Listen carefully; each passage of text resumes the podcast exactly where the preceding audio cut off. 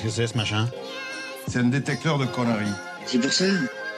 Et maintenant, qu'est-ce qu'on fout? Mais dis-tu nos conneries Tu veux que je lui dise d'aller se faire enculer?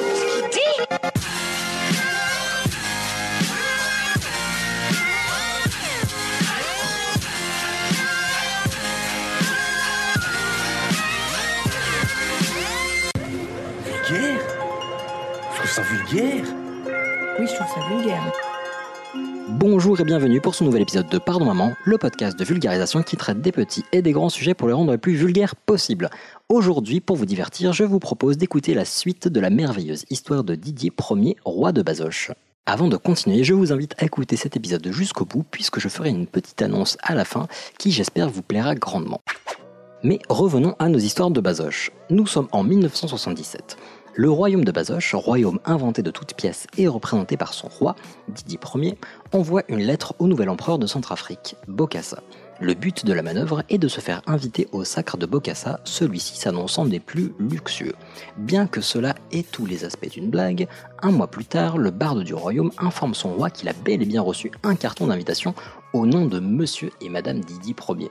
Donc c'était quand même le but de la manœuvre, mais quand même un petit peu surpris, Didier fait appeler l'ambassade pour leur dire à demi-mot qui il est vraiment. Ah, Vous savez, euh, le royaume de Bazoche, c'est quand même vraiment très modeste. Le personnel de l'ambassade ne se démonte pas et le rassure. Monsieur, nous savons tout de même qui nous invitons.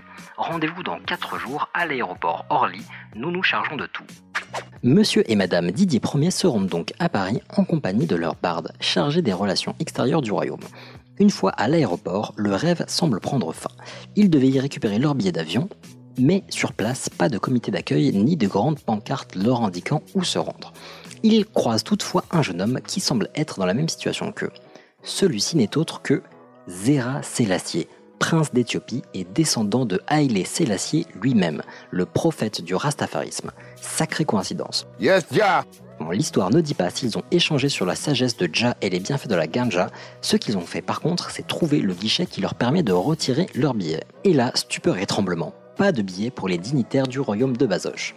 Heureusement, ces quelques moments qu'ils ont passés à sympathiser avec ce bon Zera Sélassié ne leur seront pas inutiles, puisque celui-ci menace le personnel d'un incident diplomatique si on ne trouve pas immédiatement des billets pour Didier Ier et sa suite. Leur interlocuteur obtempère et ne demande qu'une carte de visite du royaume frappée des armoiries pour pouvoir confirmer leur identité. À cet instant, il est de bon ton de prendre quelques pas de recul pour se poser quelques questions.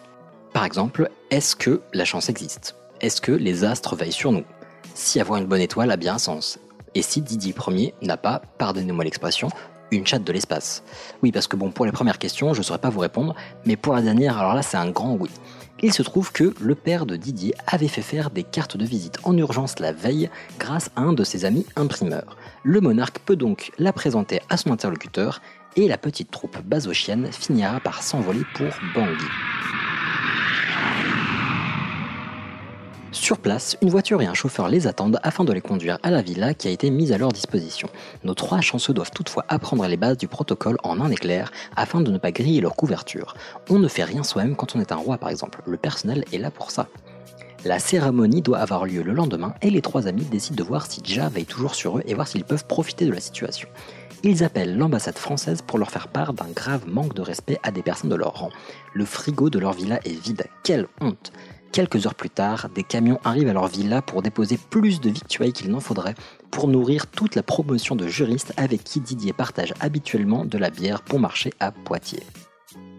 Le lendemain, la cérémonie est telle qu'on pouvait l'attendre, luxe, faste et opulence. L'humble royaume de Bazoche donne difficilement le change face à de réels monarques, présidents et autres dignitaires millionnaires, mais ils seront sauvés par le protocole qui incombe à ce type de soirée et personne ne leur demandera plus que les politesses d'usage. Bon, cette histoire est déjà assez folle comme ça, mais je vous propose tout de même un petit épilogue. Monsieur Pigano, le père de Didier, reçoit un curieux appel des RG, les renseignements généraux qu'on peut maladroitement assimiler à ce qu'aujourd'hui on appellerait la sécurité intérieure ou les services secrets. Euh, bonjour monsieur, on a appris qu'un certain Pigano se faisait passer pour le roi de Bazoche et aurait prévu d'aller au couronnement de Bokassa. Mais bon, euh, vous et moi, on sait que c'est une blague, n'est-ce pas? Bah, pas le moins du monde, il y allait, et il est même déjà revenu. Bah merde, on va raconter quoi au procureur? Didier et sa suite sont accueillis en triomphe à Poitiers.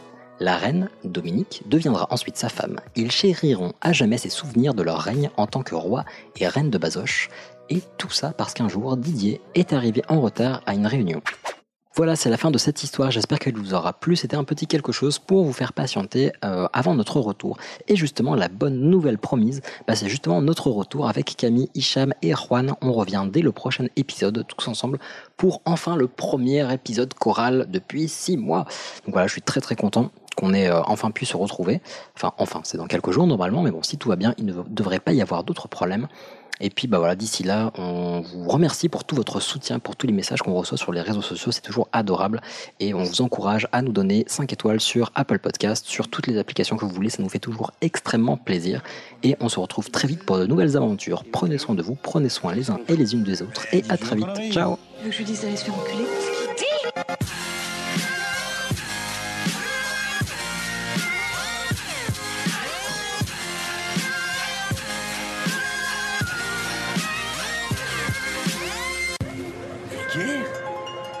ça vulgaire. Oui, je trouve ça vulgaire.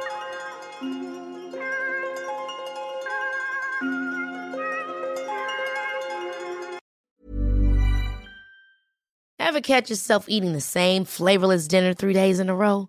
Dreaming of something better? Well, HelloFresh is your guilt-free dream come true, baby. It's me, Kiki Palmer.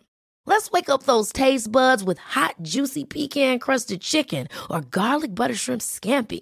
Mm. Hello Fresh. Stop dreaming of all the delicious possibilities and dig in at HelloFresh.com. Let's get this dinner party started.